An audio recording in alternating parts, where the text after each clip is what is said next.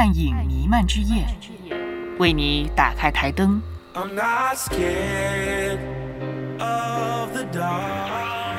聊影视，谈动漫，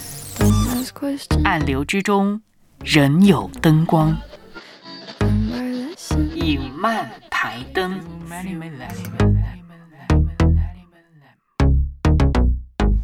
异度侵入，ID invaded，堕入罪恶深井，出口在哪里？第一集剧情介绍。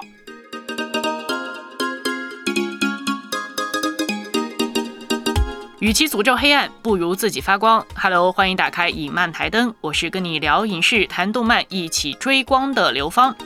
其实呢，简单来说哈，影漫台灯这一个栏目跟之前的微波异次元呢也是一脉相承，主要呢都是来聊影视动漫的。那么我稍微的还是承上启下一下哈，就是之前的关于异次元的那些事，呃，这个栏目的初衷呢是带你冲破次元壁，从影视动漫中感受到穿越次元的爱。那么隐曼台灯呢？嗯，我们的目标就是希望在暗流之中来寻见灯光。听起来好像啊，是吧？越来越矫情了。不过，嗯，再说了哈，如果说你对这个节目或者这个栏目有什么样的期待或者回馈呢，都欢迎来告诉刘芳。那么，其实，在很多的影视动漫作品中啊，都有很多夸张的、直接的，或者说细思恐极的展现某一种人性黑暗面，以及对未来末世的这种消极的假设哈。那比如说最近很火的这个西班牙电影《这个饥饿站台》，以及正在热播的 HBO 神作《西部世界》，都是这种画风的哈。再加上再多的话，就呃数不完了。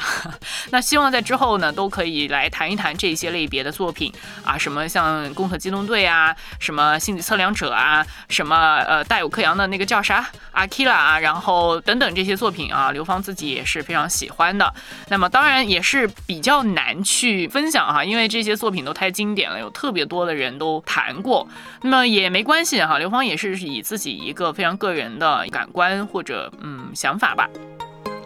那么其实啊，说实话，我自己确实挺喜欢看这一类的，可能看起来会有点难受的作品吧。那因为很多时候它真的是会引发一种对人性的绝望和焦虑，但是我觉得这也是促使我去更多的去思考这个人生啊、信仰啊这些的一个催化剂。那所以我觉得哈，虽然说有很多这个黑暗的一些影射哈，呃或者说夸张的成分，但是在黑暗中寻光，这是一个不能丢失的本能。正如柏拉图所说的，如果孩子怕黑暗，情有可原。那么世间真正的悲哀，或许是成人害怕光明。那希望我们能够在这些各种特别黑化啊、特别绝望啊，甚至特别丧的这些作品当中呢，可以找到一些啊思考，或者说甚至乎是一些出口吧。那说起来，今天呢要介绍的这部动漫特别的异次元，名字就叫做《异度侵入》，就是 ID Invaded。场景呢也非常的穿越哈，哎，我这个突然有点后悔改名，这个动画多符合异次元这个名字。啊。好了，这个题外话，那这个 ID Invaded 呢，其实在看动漫的人都不会觉得陌生哈，因为呢也是二零二零年的一月新番，那在三月底的时候，第一季十三集呢已经是完结了。也被很多的动漫爱好者呢奉为啊新的神作要诞生了啊，当然也有各种各样不同的这个看法哈。首先还是先来说一说啊这个作品的大概的介绍吧。那《异度侵入》ID Invaded 是一部深陷罪恶之井的犯罪心理推理题材的动画。这里说的井是水井的井哈，就是那个一口井井底之蛙的那个井。为什么跟井这个东西有关系呢？那因为这个动画呢，它整个东西都跟井这个词或者这个概念，或者它引发出来的其他的一些相关的概念，非常的有关系。那我其实今天不会说的非常多啊，但是呢，在下一期里面会呃着重的去谈一下井这个概念在这部动画里边的一些呃分支的一些东西。呃，还是谈回这部动画。如果说呢，要了解这部动画它大概是个什么风格，就给它加一些标签，比如说加一些 tag 的话，大概就是犯罪、心理、推理啊、自我存在、哲学啊这类型的啊元素，其实是真的很多的。不过它在整个的剧情和画面，我觉得呈现的还是不错的。毕竟哈，这一部动画其实它从策划到播出是历经了六年多的时间。那所以在现在这个那么快节奏的时候，呢能够花六年的时间来策划，我觉得已经是一个值得肯定的这个品质保障的前提了。那整个《ID Invade》异度侵入这个作品里面呢，其实包含着很多的恐惧啊，很多的未知。那有对呃梦境，对我们自己自我的这种意识啊、潜意识啊这些的未知，以及对于现实的一种未知，就是很多时候就像我们在看《盗梦空间》一样嘛，哈，你甚至会到最后你看完的时候都会有一种啊，到底哪一个现实，哪一个是梦境等等这些对于现实的一种未知，还有就是嗯，对于就是未来当然不用说了，最重要的它探讨的是一种关于自我、关于自己以及关于自我是否真实存在等等这些问题的一个未知的探讨哈。那其实对于人的意识啊、梦境的这种现象的迷思，还有呃善与恶啊、正与邪啊这些东西的讨论呢，也是比较多的。甚至我觉得到后面八集开始以后，还涉及到一些神学方面的一些思考。就比如说，呃，人的罪到底是如何被判定的？如我们以什么样的标准，或者说谁有这个权利来判定人的罪呢？那或者说，这个无法脱离罪恶的世界还存在一个盼望和希望吗？我觉得其实这部作品真的是太多东西了，对，然后呃看起来有一点点费劲吧啊。当然这回呢，我就尝试一下哈，在没有看任何的影评或者解析的时候，那刘芳今天以及接下来的几集呢，就尝试来分享一下这部这个烧脑又烧心的神作。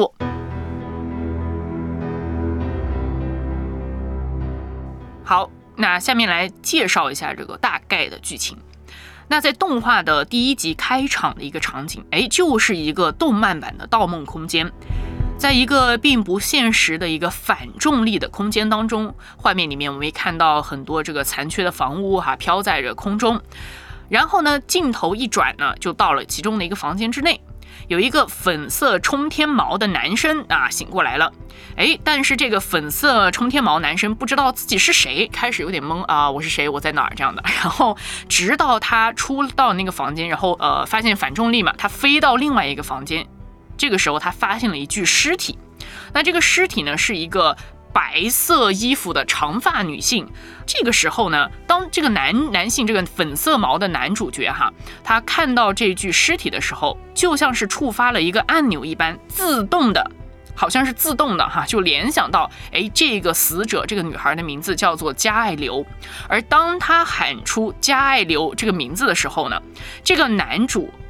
就会想起来自己的名字叫做酒井户哈，这个井就是我刚才说的水井的这个井哈，他就想起自己叫酒井户，并且呢，他还能够了解到哦，原来自己的身份呢是一个名侦探，呃，而他此时作为名侦探出现在这一个很奇怪的这个空间啊，并且看到这个尸体。他来到这里的目的原因就是来寻找这个死去的女孩加爱流被杀的真相，并且呢，希望在这个时候能够找到凶手。也就是说，酒井户名侦探，那他来到这个很奇怪的这个空间里面，他看到加爱流这个尸体的时候，他的任务就是要破解这个犯罪之谜哈。那随后呢，啊，这个场景结束哈，就随着镜头的切换，我们作为观众就可以慢慢的知道刚才看到的这个类似于《盗梦空间》的场景。其实并不是现实，它确实不现实哈。而这个空间，我们刚才说这个场景，这个空间呢，它其实形成的原理啊，确实是跟梦境是非常相似的。因为呢，它都是由人的潜意识的一部分所构成的一个异度空间。这一个异度空间的名字，在这个动画里面就被叫做井，就是水井的这个井哈。就是说我一开始为什么说啊，这个这个词非常重要。所以这个井呢。它是用来干嘛的呢？原来它就是用来这个刑事侦查的，也就是用来破案的一个特别形成的空间。而与警所配合的破案机构就称之为仓啊。这个仓当然也有它的意思，就不管它了，就总之是一个刑侦机构。那井这个神秘的空间呢，它是呃由一个非常神神秘的系统所生成的。那生成井还有另外一个必要条件，就是要在现实的空间里面去用一种终端仪器捕获一个犯罪嫌疑人他的杀意的思想。啊，这个其实想起来有一点点复杂，但是如果你会看科幻小说啊或者等等的，应该不难理解哈。也就是说，它需要有一个终端的仪器来捕获一个嫌疑犯他的杀意粒子。比如说有一个嫌疑犯张三啊，他肯定曾经去到过地点 A，然后呢，我拿着这个终端仪器，我就去到这个地方，哎，就捕捉到了这个张三他残留下来这个杀意的例子，就呃很可能他有杀意的原因就是他正在跟这个被杀者或被害者在一起，哈，等等，这些都可能成为这个破案的线索。于是乎呢，啊，也就是说这个杀意粒子这个东西呢，也是形成。井这个空间的一个重要的元素，那如果说捕获到了这个沙溢的粒子呢，就可以形成张三哈，我们刚刚假说张三这个嫌疑人，他的井就是他的沙溢粒子所形成的一个沙溢世界的具象化的空间，也就是井。不知道说到这里，嗯，你有没有听懂？总之，意思就是说，这一个刚刚开始我们说的啊，很像《盗梦空间》这样的一个场景，那其实它是一个。杀意世界的具象化的空间，而且呢，每一个罪犯他的景都不一样，也就是说，每个人他的潜意识、他的杀意的所形成的这个空间都是不一样的哈，也就是类似于《盗梦空间》进入不同人的梦境那，其实那个场景也会不一样，就是同样的一个原理吧。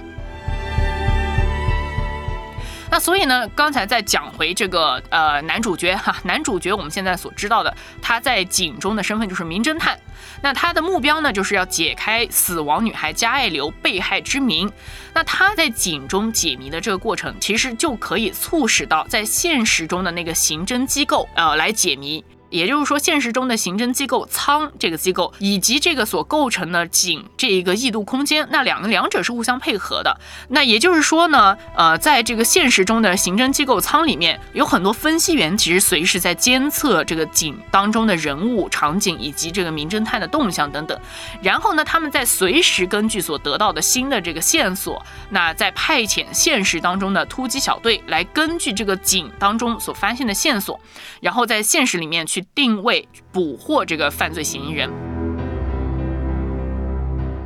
好了，那这个是大概的一个设定哈。如果说嗯还没有听懂的话呢，哎，真的建议大家去看一看这个动画哈，可能就会比较知道我在说什么。或者说你看过《盗梦空间》，也会稍微有一点点概念。再说回这个角色哈，这个粉色冲天毛男主角呢，他就是叫九井户嘛，我们也说了，他是一个名侦探，但是这个不是他真正的身份哈，他只是说在井里面他的身份是九井户名侦探，但实际上真正的男主角哈，他则是一个重刑犯罪者，那当然他是被捕的啦，他是一个已经被抓到的一个重刑犯，那他真实的名字叫做明朴秋人，他是警方破案的重要工具哈。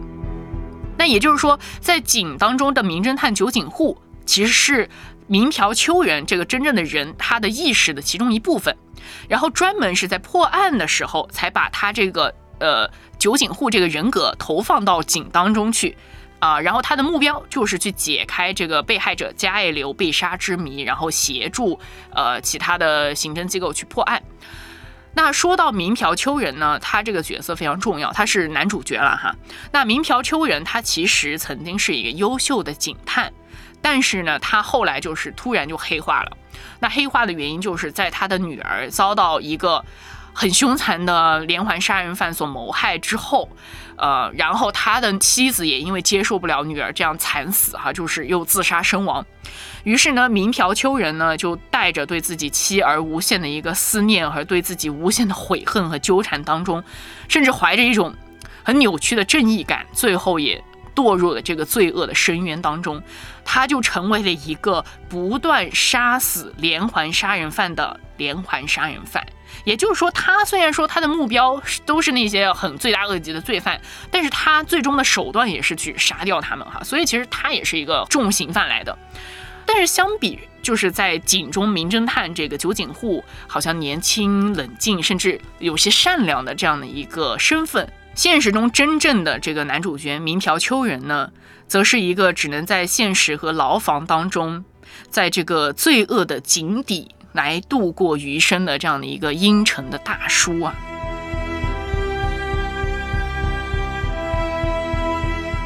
这个呢，也就是基本上的一个设定和框架。那其实剧情呢，我没有说特别多的去讲，在后面的部分可能可以多展开一些关于它主线的剧情。那下一期呢，我们会继续来解构这个《异度侵入 ID Invaded》这部动画，看看它到底是涉及探讨了什么复杂的概念和一些话题哈。那就像主角民朴秋人，他似乎是一个挺具有正义感的人，但他的确也是一个冷血的杀人犯。那么到底如何来看待善恶？到底谁来做这个评判呢？或者说是我们的意识的其中的一部分，可以代表我们的全部吗？又或者说？啊，反过来，另外一方面说，哎呀，我犯罪只是我其中的一部分犯罪，就是我的杀意嘛，对不对？是我的杀意在犯罪，这并不能代表我整个人在犯罪，是可以这样的理解吗？就是我们到底如何来判定一个人他是否是一个罪人呢？啊，就判定善恶的标准是什么呢？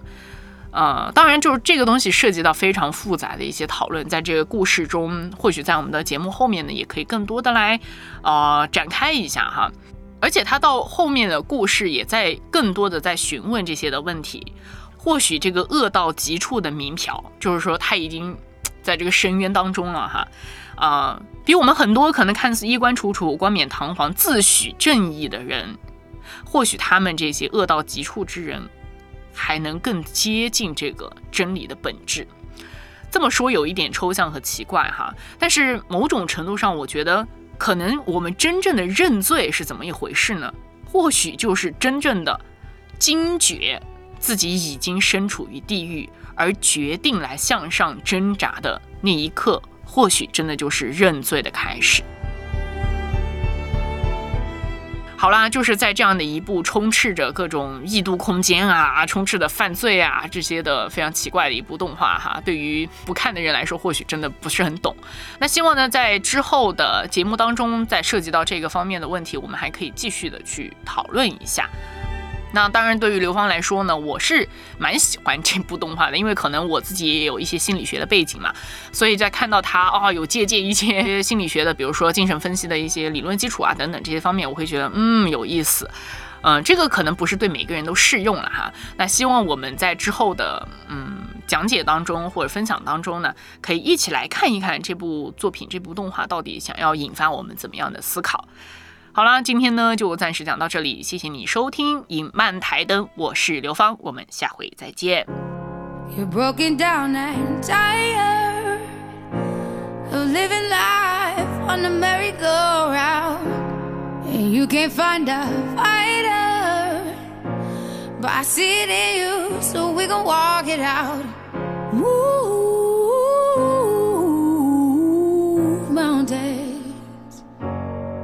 We gon' walk it out and move.